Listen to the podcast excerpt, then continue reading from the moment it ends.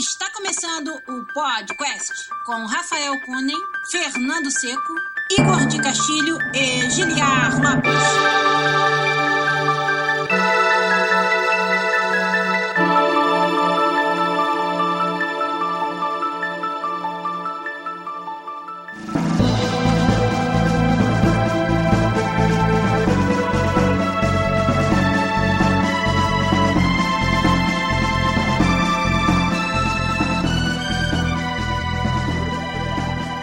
Podcast na área, galera. Estamos de volta mais uma vez. Esse que é o único podcast onde você conversa em português com profissionais da indústria de games internacional. Eu sou Giliar Lopes, produtor da série FIFA aqui na Electronic Arts Vancouver, no Canadá. E hoje, infelizmente, como vocês podem ver aí, quem está acompanhando no nosso twitch.tv barra podcastbr, vou fazer campanha solo ou não, vou fazer a campanha co-op com todo o pessoal do nosso Discord. Nós temos aí 1, 2, 3, 4, 5, 6, 7, 8, 9, 10, 11, 12, 13 pessoas no nosso canal de áudio live stream direto do nosso Discord, Discord do podcast, se você não participa, você está perdendo. E vamos fazer um episódio diferente hoje. Nós vamos fazer um Pergunte-me qualquer coisa, ou quase, aqui do podcast, com a ajuda também da galera do chat aí no Twitch. Você que não nos acompanha ao vivo, a gente migrou já faz um tempinho do YouTube para o Twitch, twitch.tv barra podcastbr, onde você acompanha todo domingo as nossas lives. Hoje, infelizmente, Igor não pôde chegar, o Fernando tá de férias e o Rafa também, não deu para ele. Rafa mandou uma mensagem tipo 3 horas da manhã, falando, pô, cara, eu tô com insônia, não vou conseguir dormir, não sei se vai dar pra gravar amanhã. E aí, não deu pra ele aparecer, mas não tem problema não, porque a nossa comunidade vai nos ajudar a fazer um episódio episódio aqui para vocês, para preencher o vazio que de outra forma iria ficar na semana sem um podcast. E aí eu resolvi, então tá bom, vamos dar a cara tapa aqui e fazer um episódio. Pergunte quase qualquer coisa aí que vocês queiram perguntar. Então deixa eu dar um salve pra galera que está aqui no áudio, ajudando a gente a fazer o programa. O Anderson AFS lá do Anime Freak Show Podcast, que já participou aqui com a gente uma outra vez de um episódio parecido. Tudo bom, Anderson? Tudo, cara. É uma honra estar aqui de novo. Valeu. Com a gente também aqui, ele, membro da família Lopes, o meu amigo Brawler Lopes. E aí, Brawler, tudo bem? Sim. Beleza. E com a gente também o Henrique Dalnero. E aí, Dalnero, beleza? E aí, beleza? Tô muito feliz aqui de participar. Valeu. Vamos nós. O Icari, como é que é seu nome? Meu nome é Fabrício. Tá tudo bem aí, vocês? E aí, Fabrício, beleza? Ele também, figurinha fácil aí do nosso Discord. O Luiz Caseno Tenchi, meu amigo e patrão de longa data. E aí, Luiz, tudo bem? Tranquilo, cara. E aí, beleza? Beleza, lá direto de Estocolmo, falando com a gente aqui já quase meia-noite. Daqui a pouco o Luiz já deve ter que ir mimi nesse domingo. Com a gente também aqui, outra figurinha fácil das nossas lives. Merubos, e aí, Merubos, tudo bem? Oi, mãe, tô no podcast.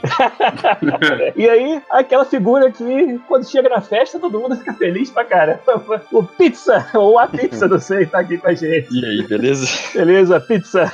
Tem mais uma galera que tá só ali, né, ouvindo, sem falar nada, só lurking ali no nosso, no nosso canal, que vão nos ajudar a fazer o episódio. Vocês também, que estão no chat de texto aí do Twitch, vão participar com a gente, vão ajudar a fazer o episódio de hoje. Ó. Já tem o pessoal que tá gravando com a gente, além deles o Alan, o DNPD, o Josué VM, FND Maioli, é isso mesmo, e o Diogo Queiroz, que acabou de chegar também. A gente vai então, meio que do improviso, fazer uma live hoje aqui com vocês, falando do que vocês quiserem no podcast 306. Vamos lá.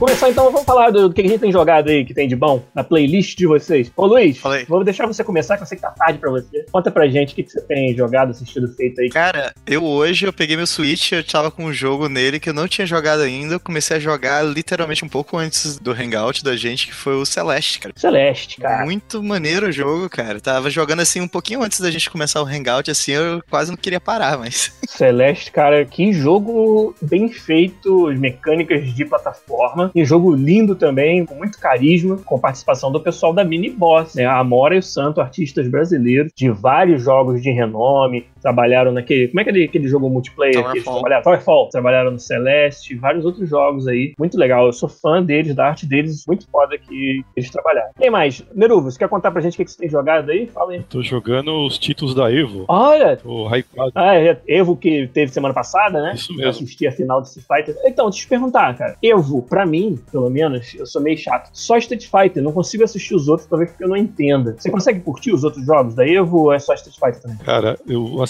principalmente por causa do BlazBlue. BlazBlue, olha, ainda, ainda tem BlazBlue mesmo, né? Tem, e os, os caras são tão rápidos. É, né? Você mal entende o que tá acontecendo ali. Mas isso aí não te tira gosto de assistir ou você gosta assim mesmo? Não, não, porque você vê que o pessoal refinou as habilidades dele até o limite. Então você vê a nata da nata jogando. Entendi. Talvez seja só preconceito da minha parte, mas, por exemplo, os Smash Brothers é um outro exemplo de jogo. Talvez por eu não conseguir entender o que acontece, eu, sei lá, não curto muito o competitivo do Smash Brothers como eu curto do Street Fighter, porque talvez o Street Fighter, ser mais lento, você conseguir ver exatamente o que o cara tentou fazer, e além disso, é um jogo que eu joguei muito mais, né? Não joguei tanto os Smash Brothers assim. Então, sei lá, talvez seja só babaquice da minha parte, mas eu, sinceramente, só consigo aproveitar mais quando eu assisto Street Fighter. Qual jogo que você tá jogando então? Tá jogando BlazBlue? Joguei hoje também o Street Fighter V, É, hypado. né? E, e eu joguei contra um podcaster de outro podcast. Contra ele assim que Ah, é? Vai fazer propaganda aqui do outro podcast mesmo? Não, não vou. Ué, pode falar, pô. Quem foi? Pode falar mesmo? Pode, mano. Eu enfrentei o Rodrigo da, da Game FM. Não. Ah, tá. O que mais que a gente pode falar? Bom, eu posso contar pra vocês que tava jogando Fire Emblem Three Houses, que a gente já falou um pouco na semana passada. Continuo curtindo bastante Fire Emblem Three Houses, descobrindo ainda algumas das novas mecânicas. O jogo tem muito mais de persona do que eu esperava. Interessante ver esse, essa outra mecânica toda de você ter que gerenciar o tempo e ter que escolher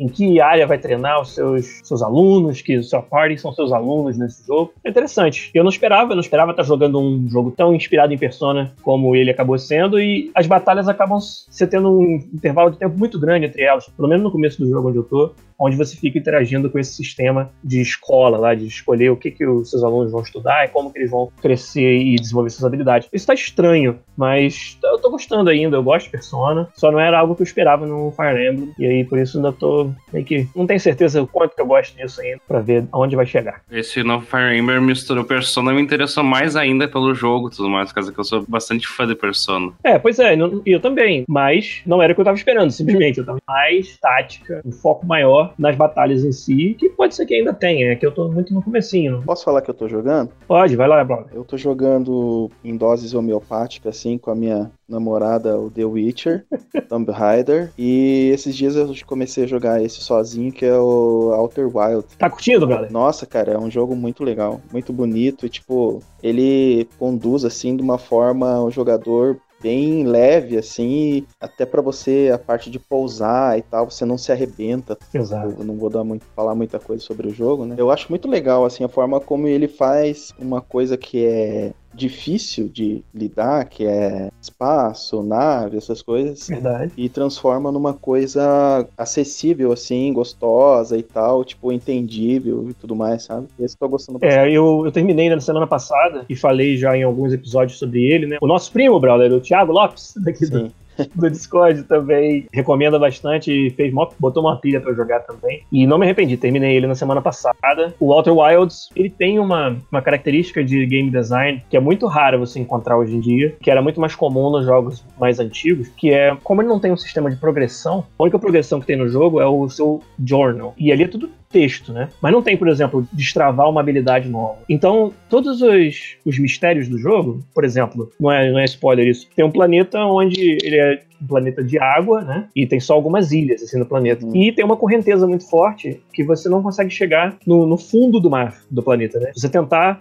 com a sua nave, que a sua nave ela também voa dentro d'água. Você tentar voar com ela na direção do centro do planeta, para meio que achar o fundo do mar, tem uma correnteza que não deixa você chegar lá. E você, durante a história, fica sabendo que, pô, tem alguma coisa interessante lá nesse fundo do mar e você não sabe como chegar. E não é como se o jogo fosse destravar uma habilidade sua que vai te permitir fazer isso. Não. Sim. A forma de chegar lá, ela tá ela existe desde o começo do jogo. Só que ela é um enigma. E você não, não saberia identificar a forma de chegar até lá, a não ser a hora que você chegue num outro lugar nada a ver e ele te explica isso. Então, quem progrediu, entre aspas, foi você como jogador. É, Você não sabia dessa informação e agora ficou sabendo. Isso é algo que é arriscado pro game designer colocar no jogo, porque ele confia que o jogador vai fazer essa conexão. Quando você cria um, um gate, né, um portão bem definido de habilidades, onde antes disso você não conseguia fazer esse verbo e é depois que você destravou, você agora faz, Aham. de uma certa forma você está instruindo o jogador de que aquela é agora uma mecânica válida que antes não era. E aí o jogador, aham, então vou começar a usar isso em tudo quanto é lugar até eu descobrir para que, que serve. Você fazer isso, mas de forma não determinada e deixar que o jogador meio que descubra sozinho é algo que a maioria dos jogos não arrisca fazer hoje em dia, porque corre o risco quê? do jogador simplesmente não observar, não enxergar isso e ficar travado. E, então, muito legal a forma que o Outer Wilds organicamente faz com que você aprenda coisas sobre como funciona aquele universo para você poder resolver os enigmas. Sim. E tudo depende do jogador. Isso é fantástico, é uma experiência muito diferente do que a gente tem por aí. Foi isso, por isso que eu gostei Sim. E, e tem outra parada que eu tô jogando de vez em quando, se falar rapidinho aqui, que é pegar joguinhos do, do Nintendinho e testar como é que os caras faziam e tal. E esses dias eu joguei Barbie. Olha aí. Cara, é muito interessante, cara. Tipo, os caras pegavam. Olha, de todas as desculpas que eu já ouvi pra alguém jogar Barbie, essa foi a melhor, na verdade. Eu joguei Nintendinho hoje também, o, o 3D Cent. Você joga os jogos no Nintendinho em VR. Caraca. em VR. Caramba. E em 3D, você pode girar a tela, ver os bonequinhos. Já viram isso? Não vi. Não. Nunca vi, cara. Manda o link aí no nosso chat do Discord aí no, no episódio pra gente depois dar uma olhada. Ó, o Lucas Kevin lá no nosso chat do Twitch perguntou, mas pode perguntar qualquer coisa mesmo? Você pode perguntar o que você quiser e eu respondo o que eu vou assim.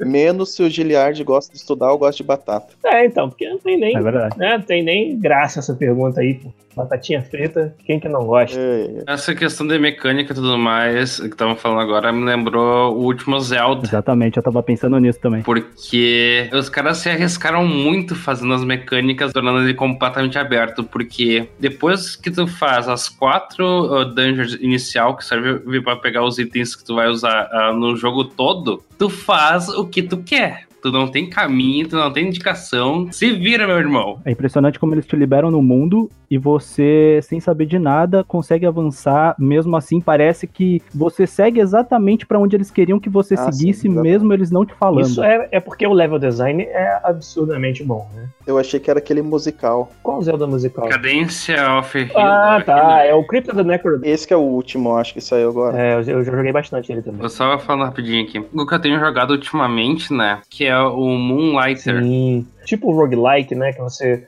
vai nas dungeons e aí acha coisas pra vender. Isso. É, o jogo me lembrou muito os primeiros Zeldas, questão das dungeons e tudo mais. E a dificuldade de- do jogo tá em literalmente tu juntar a quantidade de dinheiro que tu quer pra fazer os itens que tu quer. Sim. Só que isso uh, se tornou algo tão natural no jogo uh, que tu quase não percebe. Tinha vezes ali que eu tava com um horror de dinheiro e nem percebia ali, né? E consegui avançar um horror na minha loja por causa disso. É, o Moonlighter é um outro exemplo de, de level design muito bem feito. O sisteminha todo dele muito bem encaixadinho. Você pensar que ele se baseia fortemente na parte toda de economia, né? Do jogo. E isso foi muito bem balanceado. Eu não cheguei a ir muito fundo nele, mas eu ouvi também vários outros podcasts onde o pessoal curtiu bastante e acabou sendo suficiente pra mim pra eu poder saber como é que funciona o jogo. Mais algum jogo que vale a pena falar? Por Eu tenho um, mas o que eu vou dizer é um pouco um tanto quanto polêmico, talvez. Opa! Mas é sobre Dragon Ball Fighters, que também ficou gratuito esse final de semana. Eu pude jogar com um amigo meu. Uhum. A gente vem acompanhando os jogos do Dragon Ball desde o PS1, né? O que, que eu tenho pra falar desse jogo é: ele é um ótimo jogo de luta, literalmente ele é muito bom. E visualmente falando, ele é lindíssimo. Porém, tanto eu quanto meu amigo, a gente acha que esse jogo não é o melhor jogo de Dragon Ball que tem. Olha. Até porque, basicamente, esse jogo ele eliminou algumas mecânicas que os outros jogos tinham que a gente considera muito importante para um jogo de Dragon Ball. Como, por exemplo, a transformação durante a luta. Não tem isso. Não tem isso, era uma parte estratégica,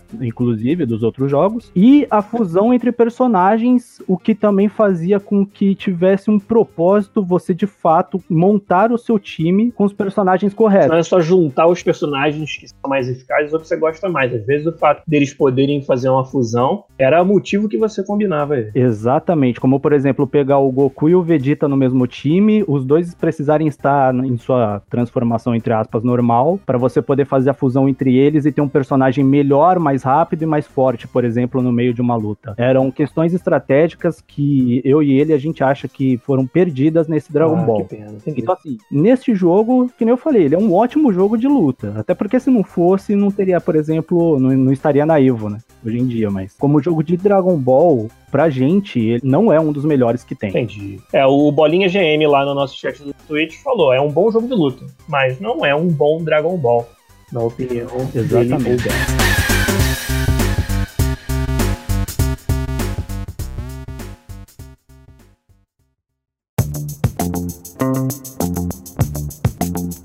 Queria dar um shout então aqui, antes da gente entrar na parte principal, que lá na nossa comunidade, de novo, né, Discord, só falo fazendo propaganda dela, mas é ela que tá tornando possível a gente fazer o episódio aqui. Pô, teve uma galera que, além de ter participado de uma Game Jam semana passada, da Game Makers Toolkit Game Jam, também se encontraram no Unity Developers Day. Então, eles colocaram fotinha ali no nosso canal geral. Foi o Gabriel Kibal, a Gabriela Texugo, o Henrique Jardim, o Gabriel Cassimiro, o Léo Dantas, e todos eles estavam lá no Unity Developers Day. Tem alguém aí do chat que participou do Unity Developers Day essa semana também ou não?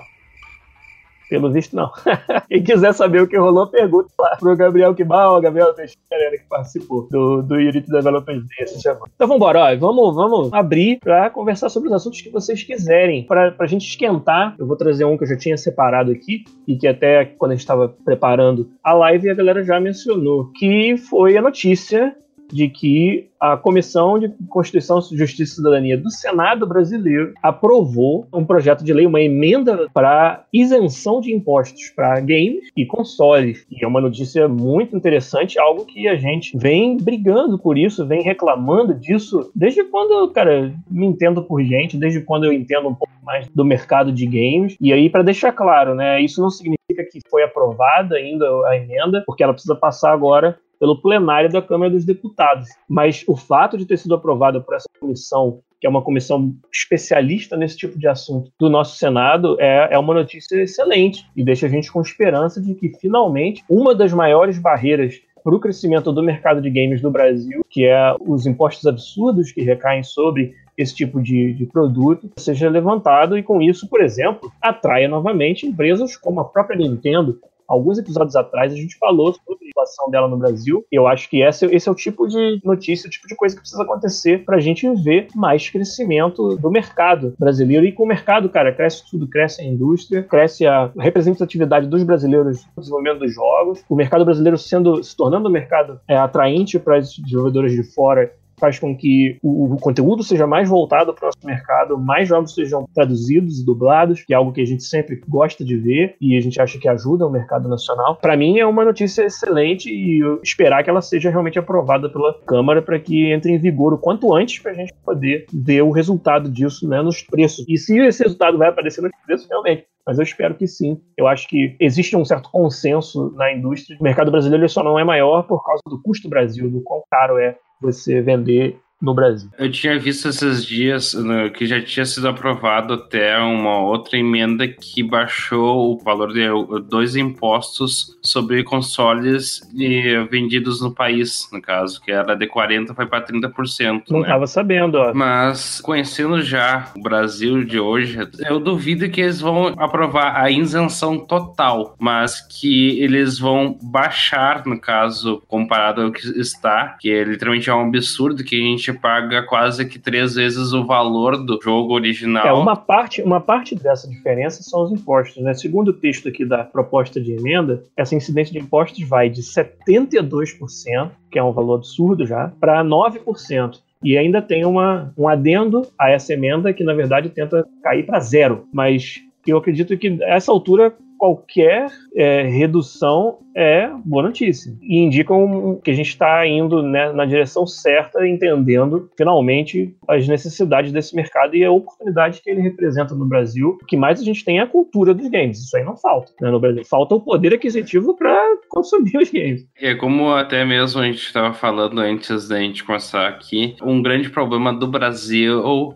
é a carga tributária. E além disso, o imposto no Brasil é cascata, né? Então, assim, quando você reduz o imposto, você está, na verdade, verdade, reduzindo o imposto numa cadeia de- do processo, né? Então, toda vez que eles reduzem esse imposto de 70% para 9%, cara, se você botar isso em cascata, é uma redução bem considerável. É isso aí. Eu- só vejo resultados positivos dessa emenda porque é algo que a gente já identificou há muito tempo. Quem entende né, de games, quem, quem observa o mercado de games no Brasil, já observou há muito tempo que, que essa é uma das grandes barreiras que a gente tem para o crescimento do nosso mercado nacional e isso é bom para todo mundo. Talvez não seja bom para quem, pra quem contrabandeia.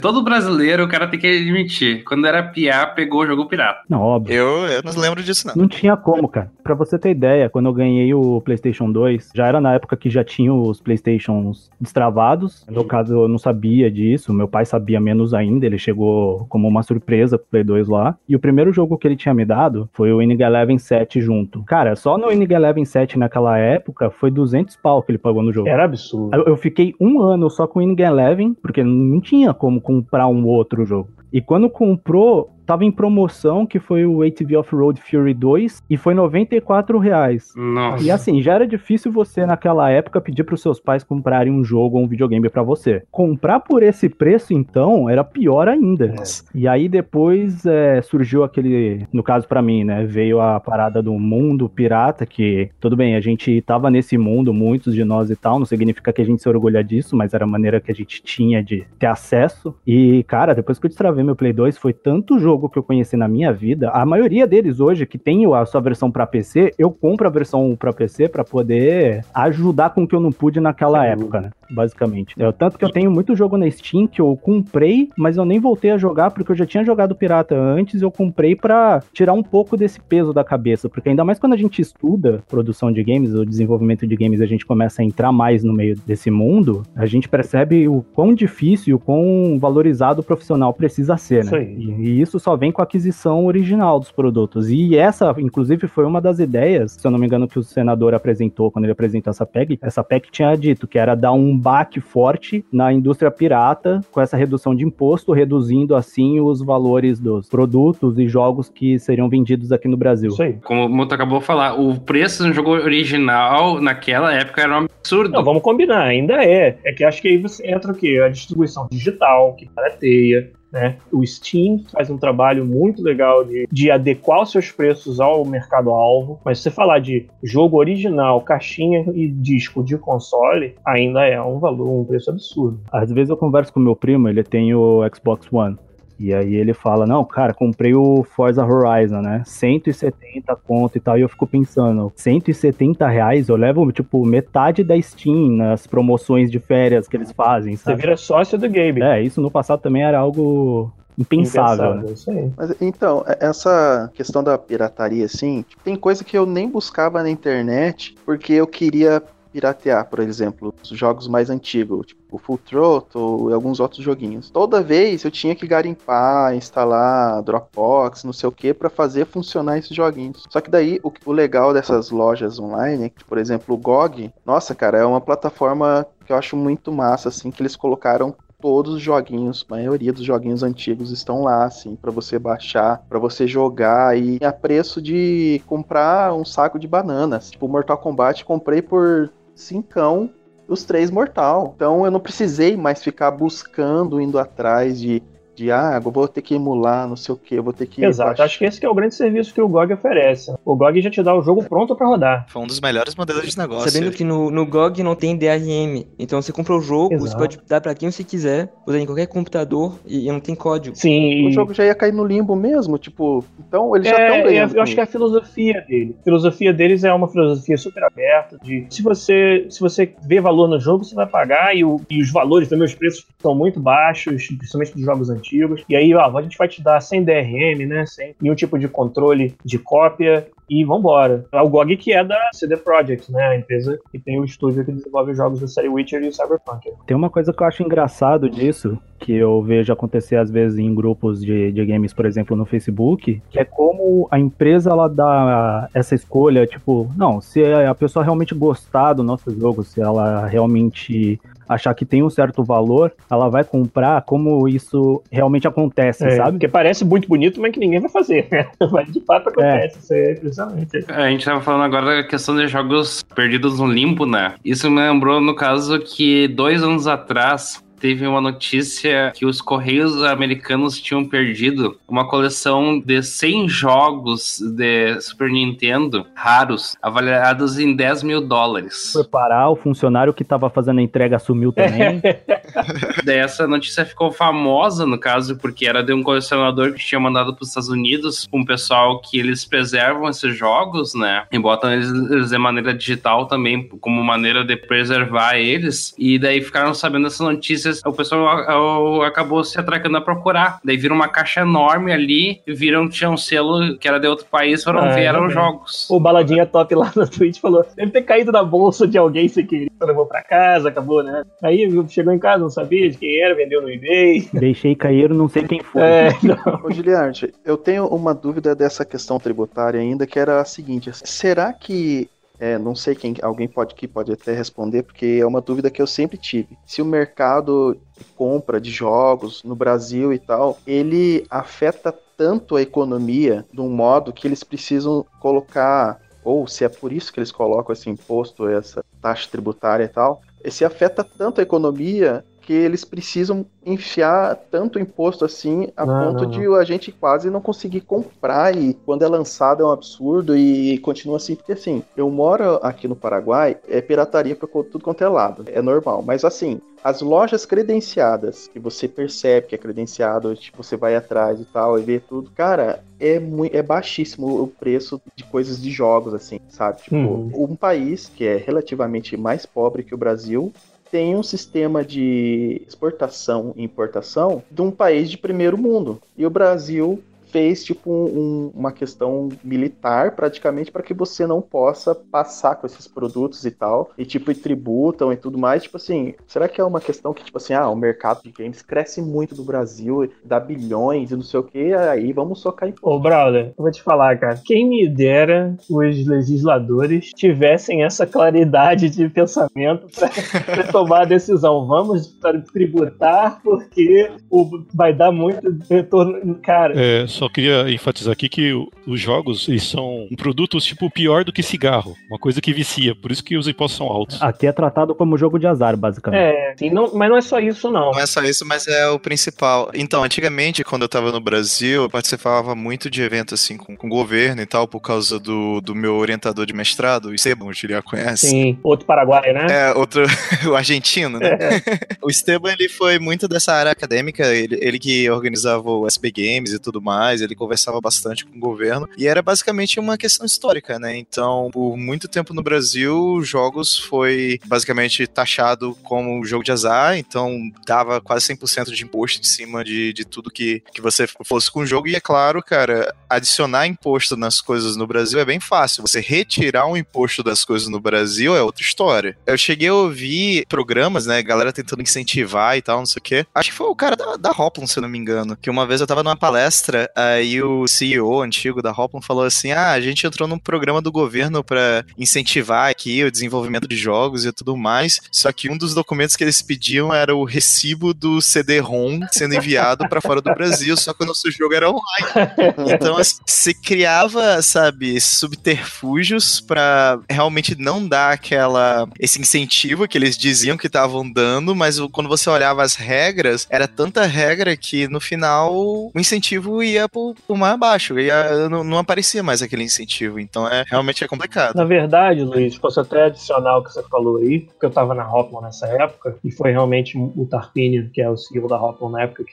isso. Na verdade, não estava claro para nós se esse tipo de, de regra estava colocado para impedir que se recebesse o benefício ou simplesmente porque a pessoa que escreveu a regra não sabia o que estava fazendo, sabe? Na cabeça do legislador, jogo é vendido em CD, sabe? A venda digital não era algo que passava pela cabeça cabeça e não foi parte da regulamentação. E, e, e aí você vai no, no, no cerne do problema, né? Que é quando você não dá à própria indústria a oportunidade de participar do processo legislativo, pelo menos de uma forma a instruir, né, a, a educar esse processo, você acaba com leis que são não refletem a realidade, principalmente quando você fala de uma área de tecnologia, né, de venda digital Sim, sim. que anda para frente tão rápido. E imposto, eu vejo o imposto só como um dos problemas, né, que a Uhum. gente tem. Tem toda a parte jurídica também, tem outras coisas que fazem com que o custo do Brasil seja absurdamente alto, né? Verdade. Então, assim, diminuir o imposto é bom pra caramba, cara. Eu tô, eu tô Claro. feliz com isso, mas também tem que olhar todas as outras áreas. Como vocês falaram, a gente tem que olhar a raiz do problema, né? E a raiz do problema não tá agora, há 10 anos, tá muito atrás. Eu não tô dizendo que o pessoal que tá agora sabe o que tá fazendo, mas pelo menos tá nos parecendo num primeiro momento que parece. Também não significa exatamente que vai mudar, né? Porque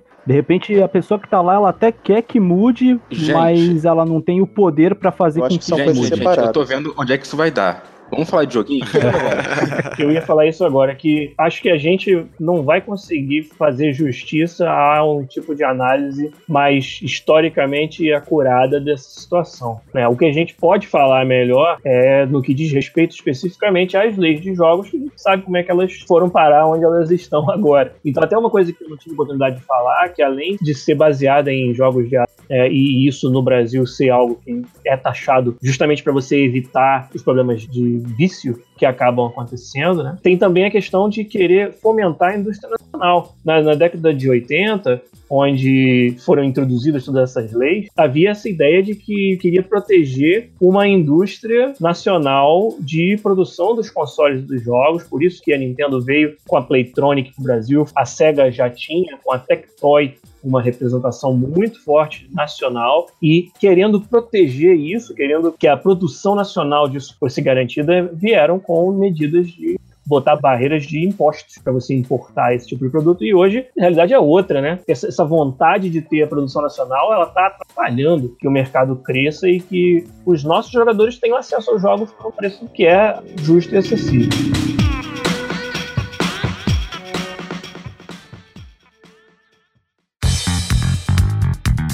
Ó, no, no, no Twitch, o Lucas Kevin tá perguntando do RetroArt no Steam. Eu nem sei do que se trata. O RetroArt é para basicamente uma plataforma de emuladores, só que ele fez de um jeito que ele meio que escapa daquela questão de emulação é pirataria.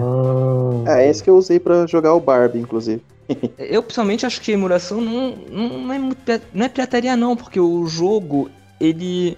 Ele nem mais vendido. Um, um jogo antigo, claro. Se você emular um jogo de Play 3, por exemplo, isso aí é pirataria, claro. Mas emular um jogo de NES ou de Mega Drive, você tá fazendo viver É, o jogo. enquanto eu concordo que você está fazendo viver o jogo, e eu pessoalmente não teria nada, nenhum problema com isso, mas o que, que a gente está perguntando? Qual é a pergunta que nós estamos fazendo? Estão perguntando se é ilegal? Se você for perguntar se é ilegal, aí eu preciso dizer que o direito de propriedade intelectual não te permite, só porque aquela propriedade não existe à venda em lugar nenhum, que você a consuma, sendo que você precisaria ter comprado uma licença que não é vendido mais em lugar nenhum. Mas o fato de não ser vendido mais não isenta de você não poder usar sem comprar licença. Então, se a gente está estritamente no- no- na palavra da lei, querendo perguntar é ilegal ou não, a gente precisa dizer que é. Agora, se você perguntar, mas faz mal a alguém, aí eu já começo a dizer, porra, faz mal a ninguém, é um negócio que não está sendo vendido, e pelo contrário, são propriedades que os próprios donos estão nem aí para elas, estão deixando morrer, então, até por isso que elas são inacessíveis, e a comunidade é que está mantendo vivo, né? Só acho que se você for falar em termos estritos da lei, a lei ela hoje não cobre esse caso. Então, você perguntar, é pirataria? Infelizmente é pirataria. Agora, causa dano, sinceramente? É a minha opinião, pelo menos. Eu, eu sei que tem Nintendo, por exemplo, que tenta proibir a emulação dos jogos antigos dela. é uma visão conservadora, né? A propriedade intelectual é deles e eles não querem que ela seja utilizada ou consumida sem que eles estejam, um, ganhando com isso e dois, controlando isso. É o mesmo motivo pelo qual a Nintendo tem todas as restrições e questões de divisão de receita de stream dos seus jogos. É, E a Nintendo, durante muito tempo, que- queria, inclusive, não permitir que você fizesse stream. Acho que é só uma visão regressista, né? uma visão retrógrada de algo que hoje a gente sabe, mas, de novo, cara, nós estamos aqui entre experts, né? Falando de coisas que a gente vive e respira todo dia, então a gente entende do assunto. Então, quando você fala de fazer leis sobre isso, nós temos muito mais discernimento do que quem está de fato escrevendo a lei. E nesse caso, mesma coisa, um advogado da Nintendo talvez hoje, né? Mas nós estamos falando de coisas que até do passado foram, são históricas de uma Nintendo aí fazendo. Duvido que eles estavam pensando nisso e enxergando os benefícios e como a indústria está andando para frente, evoluindo, né? E tomara que eles, eles enxerguem, tomara que essas medidas vão ficando para trás. Não sei com relação à emulação, pirataria de que é vendido, mas com certeza a questão de streams, de você aproveitar o conteúdo deles e tal, eu espero que eles enxerguem de uma forma diferente indo pra frente. Eu queria perguntar sobre o FIFA Street. Sobre o FIFA Street, Será bom, o jogo de 2000 e não sei quando lá. 2012, eu acho. Pra Exatamente. você ver o quanto que eu entendo de joguinho de futebol. Quando eu joguei a primeira vez, assim, foi num fliperama e era um joguinho com os personagens e tal, tudo cabeçudinho e tal. Curti muito porque era divertido, assim, sabe? Porque eu não curto jogo de futebol, embora eu acho que Eu o- também não, acho o que é... péssimo e não acho que devia ser. Você não, né? Você só tem raiva de joguinho de futebol. Não. Aí que aconteceu? Quando surgiu o FIFA Street, eu joguei no Play 2, é, Ah, o FIFA. Street, é o primeiro lá, e cara, eu achei, tipo, sensacional, assim, era algo que eu queria jogar. Eu gosto das coisas bem fantasiosas e tal e tudo mais, naquela quadrinha. Eu achava muito legal a interação dos caras é, conversando na quadra, falando, ah, toca pra mim, não sei o que, tipo, fazendo aquele eco. Era coisas que eu vivia mesmo assim na rua de casa. Eu nunca fui um, um jogador, né? Mas eu sempre brincava com os amigos com bola na rua e tal. E agora é, a gente viu que saiu um O modo. nome do modo é o Volta. É a volta do FIFA Street no FIFA. Hã? Hã?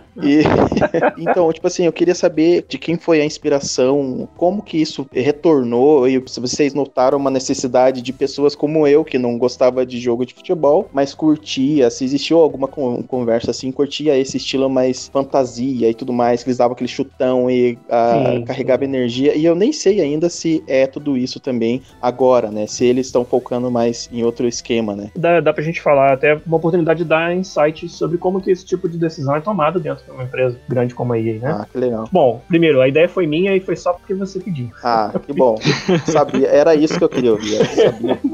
Mentira. Cara, vários, vários motivos, né? Primeiro, pra deixar bem claro, né? O modo volta no 20 ele não é um modo de superpoderes, ele não é um futebol fantástico, ele não é um Rocket League. Que eu acho que tem muito valor existir um Rocket League. Você sabe, tem uma versão de um jogo que é tipo um futebol, mas é caricato e divertido pra caramba. O Rocket League é um Sim, excelente sim. jogo. Mas não é o objetivo desse produto da EA nesse momento ser um Rocket League da vida ou um FIFA Street 3, que era quando tinha bola de fogo, ou ser um Super Mario Strike. É, eu, eu curtia também a ambientação, assim, que Exato. era bem ligado com a minha infância e tal. Então, é- aí você começa a entrar mais nas características que são do Volta, do FIFA 20. Na verdade, o, o que motivou a gente a trazer esse novo modo, além de ser algo que pessoalmente os desenvolvedores queriam, mas a gente também identificou na nossa comunidade essa, esse anseio. Eu até costumo dizer assim, o FIFA Street do jeito que ele era antes era um jogo que as pessoas gostavam que ele existisse, mas não necessariamente elas compravam. Então, se lançar um produto por mais 60 dólares além do FIFA, você acabar, eu acho, segregando mais o, o mercado do que você iria agregar. Ah, Então a gente decidiu fazer diferente. A gente decidiu fazer um modo que é dentro do com o intuito de trazer novas pessoas, trazer pessoas que talvez prefiram sessões mais curtas de um jogo um pouco mais casual, Sim. com menos coisas para se preocupar do que o futebol de campo. Daí vem esse nome volta, parece um nome estranho, né? A primeira vez que foi, foi falado internamente, eu também achei ele meio estranho, mas depois eu, eu entendi e acostumei com ele. A ideia é que você está realmente voltando às origens do futebol, você vai estar reduzindo algo que se tornou muito complexo, que é o FIFA, quase que ele afasta pessoas pelo tão complexo e, e autêntico ele é e a busca por cada vez mais mecânico. Quase um simulador já. É, exato. Tem, tem um espaço para você meio que voltar ao que faz o jogo, o futebol ser divertido, sabe? Voltar à essência do que, que é o futebol e, e esse aqui é esse modo que a gente desenvolveu. Ele é realmente para um outro perfil de jogador, mais casual, que a gente acha que vai realmente trazer, vai botar um pouco de ar fresco na, na franquia, né? Como que uma decisão dessas é tomada, cara? O FIFA não tem o seu Hideo Kojima, que vai ser um visionário fantástico, que vai determinar tudo que vai ser feito daqui 10 anos e vai ser a influência dele exata. Não, a gente trabalha em grupo. Então o time de produtores encomenda, por exemplo, pesquisas de mercado, faz certos experimentos, às vezes só no papel, com membros da comunidade em vários lugares do mundo, a gente tenta entender por que, que a pessoa gosta do FIFA e o que que faz ela gostar, o que que ela não gosta também. Então é realmente um trabalho de pesquisa de mercado, de entender o nosso público-alvo e de ver para onde que a gente pode crescer. Se você pensar em FIFA de campo, ele já está uma presença tão forte no mercado, dominando tanto, que é difícil crescer. A gente já meio que explorou muito, boa parte da comunidade da, das pessoas que a gente pode atingir com um jogo de futebol autêntico. A gente precisa manter essas pessoas interessadas, então para isso a gente tem que estar todo ano fazendo novas features, trazendo um novo jogo. Mas quando se fala em crescer, em abrir mais ainda o mercado do FIFA para novas pessoas, são poucas as direções que sobraram pra gente ir. E a direção do mais hardcore não tem para onde ir mais. A gente já, já explorou quanto podia ir. Então, se você voltar aí dois anos atrás, tá falando de um modo street no FIFA já, entendeu? Mas na forma de quê? De pesquisa de mercado, de começar talvez prototipar alguma coisa, e aí foi se chegando à conclusão que fazia sentido e fomos embora. E isso vocês só estão sabendo agora, né? Mas é algo que já vem sendo trabalhado há quase dois anos, né? O modo volta no, que vai sair agora para Aham. Então é mais ou menos assim que funciona. Ele surgiu como um burburinho, assim, só pra vocês verem se tinha interesse do público, e depois vocês deram continuidade pra ele. Na verdade, não, porque a gente não anunciou, né? Tem algumas, alguns estúdios que, principalmente no meio mobile, tem essa estratégia Aham. de jogar várias ideias no mercado e ver qual que pega. E aí essa que pega, você fala, pô, essa que era a minha ideia original. Mas a gente não pode se dar o luxo de fazer isso porque tem um- uma quantidade muito grande de holofote na nossa franquia. Então, pra gente chegar com algo publicamente, se arriscar, que o público saiba que a gente tá planejando algo, a gente tem que ter muita certeza que aquilo vai acontecer. É muito mais assim, vou te dar exemplos. A gente queria fazer um jogo mais casual, realmente, ou pelo menos um modo de jogo mais casual. Então começamos a pensar, pô, o que, que é futebol, porém mais casual? E começamos a perguntar, por exemplo, para pessoas que jogam Rocket League, o que que você gosta no Rocket League? Até aí a pessoa nem sabe que ela tá falando nada pro próximo FIFA. Sim. O que, que você gosta no Rocket League? O que, que você gosta no jogo de hockey 3 contra 3 que o NHL lançou, que é um modo diferente? O que, que você gostava no FIFA Street antigo, por exemplo? E aí começa a criar essa sementinha. E aí, quando a gente teve uma ideia já mais, vamos dizer, com mais confiança de que futebol de rua era a direção, a gente começou a ir mais fundo. A gente mandou quatro pessoas dessa área mais criativa para vários lugares do mundo observar como é jogado o futebol de rua. Então, eles foram para o Rio de Janeiro, para Amsterdã, para Nova York e uma cidade da África, eu acho que foi a cidade do Cabo, não sei, não lembro agora. E lá eles trouxeram muito footage, muita imagem e entrevistas com pessoas que jogam, com pessoas dessa cena, tanto pessoas que são famosas no freestyle, né, que existe toda a cultura do Uhum. freestyle, do futebol, quanto pessoas que eles encontraram na rua, chegaram lá no Dona Marta e viram as crianças jogando e fizeram entrevista, sabe? Uhum. Fizeram esse insight para dentro do estúdio e o time que, daí se sentiu energizado a fazer algo nessa direção. E é um- o caminho de chegar lá é um caminho de trabalho muito grande, não é um caminho de estalo. Lógico. Tive uma ideia que vai ser o FIFA, sabe? E primeiro que não tem espaço para isso no Você vai ter que validar a tua ideia, você vai ter que vender a tua ideia para os outros. Você vai ter que mostrar que você fez um trabalho de identificação de que mercado essa ideia atinge, por que, que ela atinge bem esse mercado. E isso não vai vir de graça, entendeu? Entendi. Então foi assim- mais ou menos assim que aconteceu. Só uma segunda pergunta, então. Isso foi o propósito desse modo foi pra realmente expandir o público de vocês, é isso? É verdade, sem dúvida.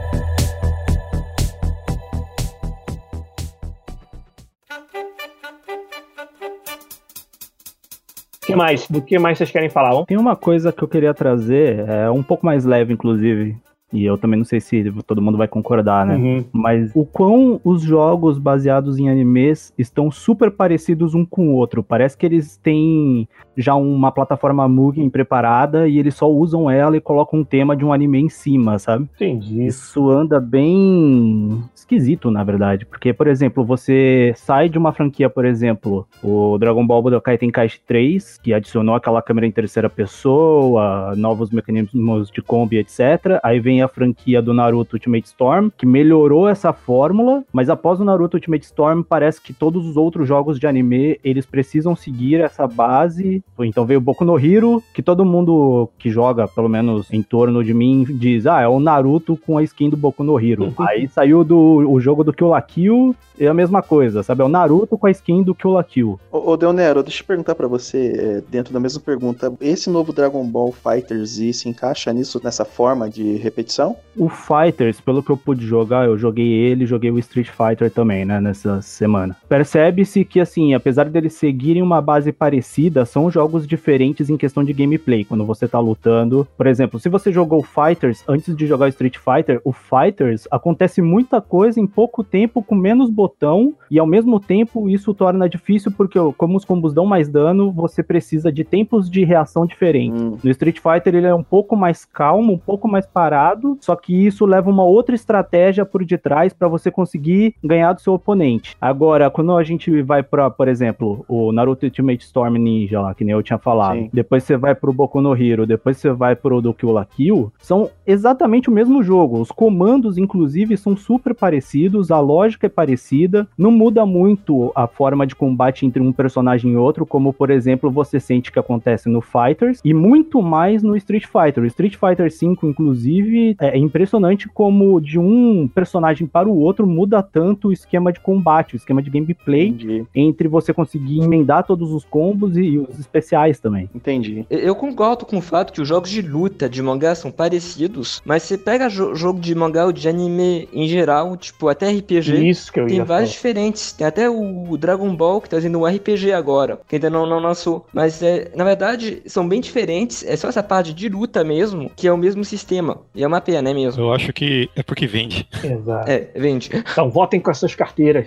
Meu amigo Hudson do Chuck TV tá lá, ó, e pediu pra mandar um abraço pro filho dele, o Arthur. Um abraço pra você, Arthur. Deixa seu pai te convencer a ser vascaíno não, rapaz. Hudson que é meu amigo de infância lá. Do... Falando no chat da Twitch também, a galera tá falando do Jump Force ali também, que é Verdade. basicamente a mesma fórmula. É, isso aí. A sensação que dá é que é meio que um Ctrl-C e Ctrl-V, e isso pelo menos é triste, porque apesar dos animes, por exemplo, se você juntar o Dragon Ball, o Naruto e o Boku no Hero, são animes shonen, então teoricamente eles já têm uma fórmula também preparada que o público gosta. Não tem por que negar que o público gosta. É que nem vocês falaram. Se tem e são repetidos é porque vendem e é porque a galera gosta. Exato. Porém, você assistindo esses animes tem várias coisas como, por exemplo, o comportamento dos personagens que se fosse mais parecido com o que é no anime, trariam estratégias e um ar muito mais novo, mesmo que seguisse o mesmo esquema de batalha, onde é uma arena redonda, fechadinha, com a câmera atrás e os comandos parecidos, sabe? O que você tá querendo dizer é, se você não for muito preguiçoso, você consegue fazer um jogo baseado nas biomecânicas com ainda o, o saborzinho único da personalidade de cada personagem e de cada anime onde você tá se baseando. Às Exatamente. vezes é muito. É simplesmente uma questão assim, que, ah, falando em termos simplesmente de negócio, é muito fácil você simplesmente fazer uma cópia e lançar no mercado o mais rápido possível para começar a fazer dinheiro o mais rápido possível. Pensando nesse, nesse caso assim, eu acho que tem até pouco jogo, porque esse formato de plataforma lateral, eu não sei como é que chama, 2D assim, é, vem desde né, dos anos 90, 80 assim, com Mortal Kombat, o Street Fighter, e tem muitos jogos nesse formato. Então, se for pensar bem, analisando, tá saindo bastante jogos dentro dessa arena com que fica rodando, rodando, que eu joguei alguns e eu acho que tem pouco ainda. O Daniel tá achando que já tem demais, você tá achando que tem pouco? É, eu acho que tem pouco porque tem desde os anos 80 jogo 2D, vindo é o personagem lutando de lado, o cenário não muda e fica ali. O Dragon Ball Fighter Z ainda também segue essa mesma dinâmica, né? É, é que nesse caso aí também a gente tá falando um pouco mais sobre perspectiva de batalha. né? No caso, na câmera 3D, a gente adiciona um eixo a mais, o que muda bastante coisa de fato, mas eu creio que talvez esse nem seja o problema, porque, por exemplo, do Dragon Ball eu ainda prefiro os que são em arena, ou seja, um espaço mais aberto, mas não exatamente esse foi o ponto negativo do Fighters, por exemplo. Aham. Como eu havia citado, tem alguns elementos que tinham em outros jogos de Dragon Ball, isso incluindo os que tinham essa perspectiva lateral, que foram tirados no Fighters e que pra mim, pelo menos, retirou o que transformava o Dragon Ball em um jogo de luta diferente dos outros, por exemplo. São sobre essas características que eu tô querendo trazer aqui. Então, por exemplo, todo anime tem suas características peculiares, apesar de serem de um mesmo gênero. No caso, a gente tá falando de mesmo gênero de, de jogo, então jogos de luta. Porém, dava pra você diferenciar um jogo de luta de um anime do outro, sem fugir muito dessa fórmula, É. e ao mesmo tempo trazendo esse ar de frescor pra quem fosse jogar, né? Então, por exemplo, se eu jogo Dragon Ball, eu espero ver elementos que eu não vou ver no Boku no Hero, por exemplo. Não quero ver Boku no Hero deixar de existir no meio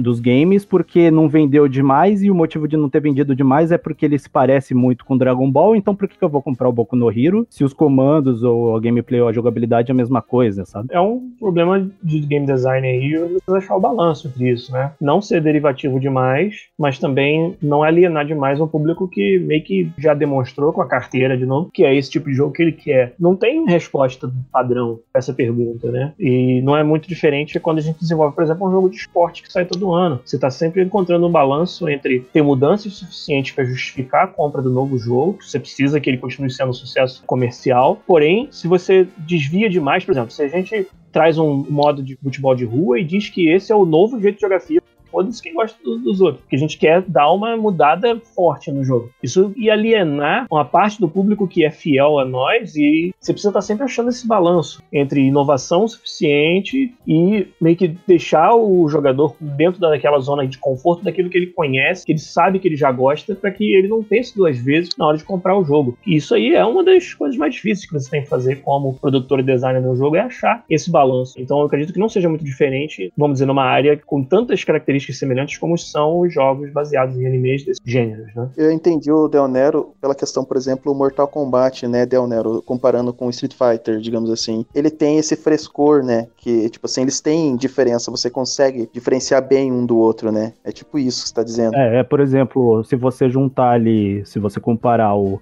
Mortal Kombat com o Street Fighter e o Fighters, Uhum. olhando, quando você apenas vê, parece a mesma coisa, mas quando você joga, você percebe todas as diferenças mínimas entre um e outro, e isso faz com que você acabe gostando, por exemplo, mais de um do que o outro, ou coisa do tipo. Mas o que o Giliard falou também, eu entendo, até porque a gente até viu já exemplos disso acontecendo, por exemplo, com a franquia Call of Duty ou Battlefield, né? Que quando tenta mudar demais, aí vem os fãs dizendo, cara, a gente nunca pediu pra mudar, a gente só quer a mesma coisa, põe só mais bonito, quer adicionar um negócio aqui, outro ali, a gente até topa, mas é que nem, por exemplo, quase todo jogo de FPS, né? Que a gente vê vários outros modos novos adicionados no jogo e ninguém joga, fica vazio o negócio, é um deserto. Exato. Você tenta inovar e todo mundo vai jogar o, o que é o, o sabor da vez. É, o velho Deathmatch. Era o Deathmatch, depois virou outra coisa, agora é o Battle Royale. Bom, isso acaba já respondendo parcialmente também a pergunta do Otto Boy lá no Twitch, onde ele falou o que, que eu acho do mercado focando no lado competitivo e esportes, deixando de lado o público mais casual. De novo, é um exercício de balanço que a maioria dos jogos precisa fazer. FIFA é um outro exemplo, que ele apela para o esporte, quer, né, a EA quer tornar o FIFA um esporte de respeito, tá indo nessa direção, não diria que chegou lá ainda, principalmente se você comparar questões como premiações, etc. A gente ainda tem um caminho a, a galgar aí, mas ao mesmo tempo é o mesmo jogo que todo mundo na sua casa vai jogar e que os pais vão jogar com seus filhos e tudo isso aí é um exercício de game design muito forte que é por isso que a gente tem tanta gente pensando e trabalhando nisso durante um ano inteiro lá, que é justamente para você ter certeza que você está oferecendo um produto que para todos esses perfis de consumidor ele faz sentido. Por isso que até eu falo muito, né, ah, o FIFA para quem não mergulha a fundo parece a mesma coisa todo ano, mas o cara que joga de verdade tem profundidade lá para ele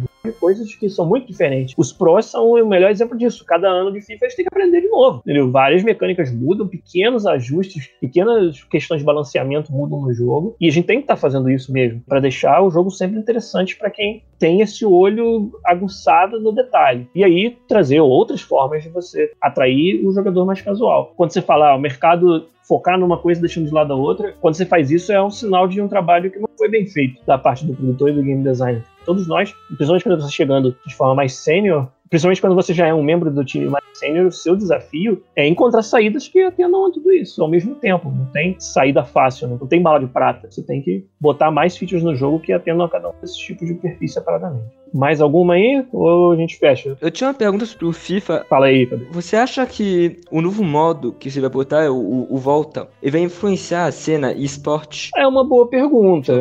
Eu não sei, porque assim, influenciar a cena e-sport. Existe o esporte de FIFA que é criado pela comunidade, então a comunidade se organiza, faz seus próprios torneios, por exemplo, no, no modo Pro Clubs, que é o modo de 11 contra 11, onde cada um controla um jogador. É, existe uma cena de e-sport que é totalmente a comunidade que gerencia, cria e, e faz continuar vivo. né? Então eu acho que nesse, nesse lado Pode haver uma cena altamente competitiva de volta? Claro que pode. Aí, se você perguntar se a EA vai decidir investir no Volta como um esporte organizado, patrocinado por ela, Aí é diferente. Até agora não anunciou nada, mas eu imagino que o foco maior seja no que a gente já vem desenvolvendo há alguns anos, que é o 11 contra 11, cada um controlando um time, que é a modalidade que tem o apoio da própria FIFA e tem o apoio da EA, organização. Mas eu imagino, pelo que eu conheço de como as coisas funcionam, que o foco vai ser mais nessa parte que já está alguns anos desenvolvida aí, né?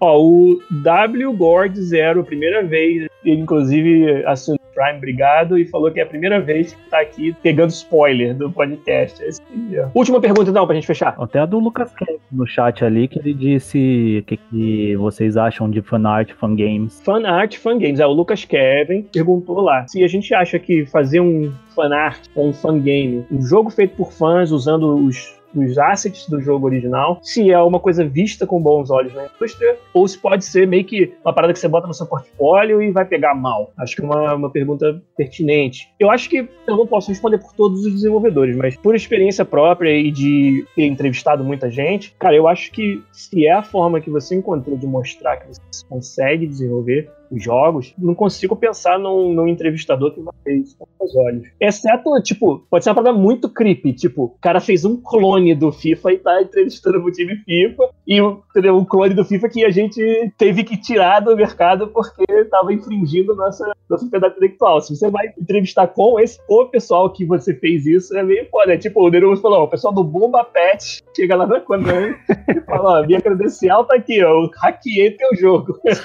Aí eu acho um pouco creepy demais. Mas, sinceramente, assim, cara, no final das contas, o que a indústria vai estar procurando é a tua capacidade de, de entregar. Eu acho que se você faz algo, mas que você leva até o fim, é um fangame que você fez, mas que você realmente cuidou de todos os aspectos dele e demonstrou que você chega até o final dos projetos que você começa, eu acho que tem um valor muito grande e não vejo motivo para você não fazer. Se esse for o caminho, se for a forma que você encontrou de ter oportunidade de mostrar o seu trabalho, eu acho que vai ser muito difícil encontrar um membro da indústria que veja isso com maus olhos. Mas, de novo, eu não posso é, responder por todos eles, infelizmente, mas eu, eu eu faria sem, sem medo. Sobre fanart, eu posso dizer alguma coisa. Tipo, é visto com muito bons olhos quando você faz uma fanart de um jogo uma arte finalizada, uma splash, uma criação que seja no estilo. As, as empresas gostam disso. E não é tão legal se você criar um concept de um personagem existente. Tipo, gera confusão, um negócio que não é tão bom. Mas, tipo, uma arte finalizada é sempre bem visto. Essa questão do portfólio, Giliard, inclusive tem um cara, eu não sei como é que é o nome dele, mas eu, eu li na época a notícia que ele fez mod do Skyrim, né? E hoje ele trabalha lá com os caras. Isso acontece muito, cara. Porque quando você fala de mod, aí você tá indo até um pouco além, né? Que ali você não tá tentando copiar o jogo que já foi feito, mas sim modificar, melhorar, trazer novas features, às vezes fazer uma modificação total do jogo. Um outro caso muito famoso é o caso do pessoal que fez o mods pro XCOM e também foram contratados para trabalhar lá. A própria Valve Muitas pessoas que faziam mods de Half-Life 1 foram contratados. São vários casos em que a indústria reconhece esse talento das pessoas que fazem isso e trazem para dentro para fazer, vamos dizer, oficialmente. E mods, eu acho, a gente sempre fala que é uma oportunidade de ouro para se mostrar seu portfólio, cara. Principalmente se o jogo já suporta mods, ninguém nunca vai levantar um dedo para você, pelo, pelo contrário. Entendeu? É uma parada que dá um, um respaldo muito grande, te dá uma, uma confiança muito grande da parte do entrevistador de que essa pessoa consegue entregar. Isso eu acho muito interessante. Pelo contrário, acho que você tem mais é que fazer isso e correr atrás de mods no seu portfólio. A SEGA basicamente é outro exemplo também, né? De quem abraça muito fangame. Você acha? A SEGA, até onde eu sei, derrubou Streets of Rage clonado, não tem essa história? Eu não sei do Streets of Rage, mas ao menos, pelo menos os fangames de Sonic, eles abraçam bastante. Ah, beleza. É, Tanto Sonic que o Mania basicamente é feito por fãs, entre aspas, né? Que são e eu ouvi fãs falar isso do Sonic, na verdade, que era de galera da comunidade que ajudou de alguma forma, se foram contratados ou não, mas que participaram ou pelo menos inspiraram o Sonic Mania. Sim. O Hudson falou, e o filme do Sonic? Estão mudando, né? O visual aí rolou já uma polêmicazinha com o Jim Carrey aí também. É, pode crer. É, basicamente o Jim Carrey, assim, eu até entendo também a visão dele, mas é, não sei se se aplica exatamente direto a esse filme do Sonic. Mas o que ele meio que disse foi, ele não vê com bons olhos, assim, essa, entre aspas, intromissão dos fãs em como o filme está sendo desenvolvido pedindo a mudança do Sonic, porque de acordo com ele, a maioria dessas pessoas que pediram essa mudança nem estarão lá para ver o filme quando for lançado. Então não faz sentido para ele a produção ficar modificando esse personagem por pedido das pessoas. Olha, isso aí, ainda mais aplicado nos jogos, dá um cast inteiro, É. ou às vezes mais, que é como que o desenvolvedor ou o autor de obras do século XXI lida com o feedback dos seus consumidores e como isso pode ou não, deve ou não afetar a forma que você produz o seu produto. E não vou dar spoiler da, da minha opinião, pelo menos disso, porque eu acho que realmente merece um capítulo só para isso. O pessoal no, no chat lá do, do Twitch está falando que estava muito feio, que devia ter sido feito bem desde o início, que a própria afirmação do Jim Carrey parece algo que ele não tem como provar. É. Soa um pouco como estou especulando sobre o, o público-alvo e o que, que ele acharia e se veria ou não o filme. Eu acho complicado. Eu acho que o Jim Carrey provavelmente está partindo mais de uma questão de princípio, Sim. que é isso eu encontro muito na indústria de games, de filmes, etc. Que é o princípio de que o autor, o artista, não tem obrigação de ouvir o consumidor sobre a obra.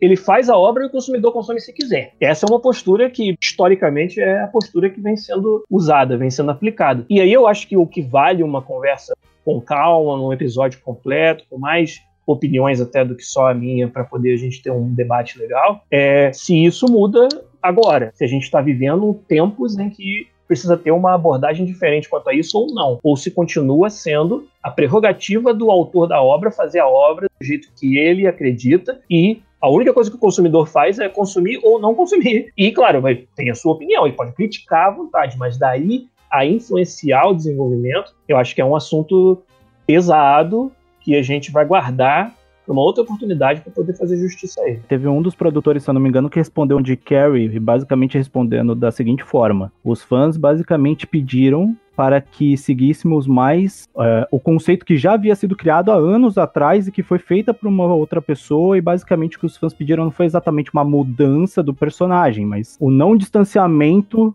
do que a galera já conhece, né? Durante todos esses anos de existência do Sonic, que tá aí faz muito tempo na mente da, da galera. Mas você concorda que, independente da forma como essa influência acontece e o teor daquilo que a comunidade pediu ou não pediu, existe uma questão fundamental sobre se sequer o autor e o artista precisa ouvir isso ou não? Sim. E eu acho que é esse que é, que é o assunto que vale a pena a gente falar.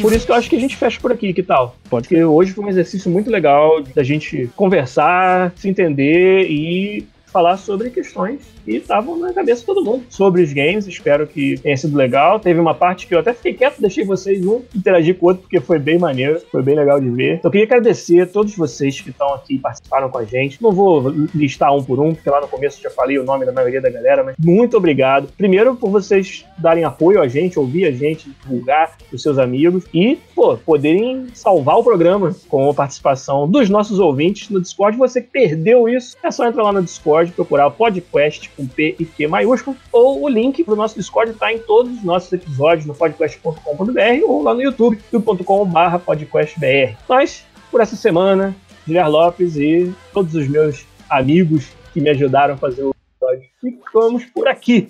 Um abraço para vocês. Até semana que vem com mais um podcast. Tchau! make you go ballistic. Your torture is my business, and I won't leave a witness. I don't care if you hate me, cause you're gonna have to face me. And there's no use in crying, you know I would be lying if I said you could escape me. What doesn't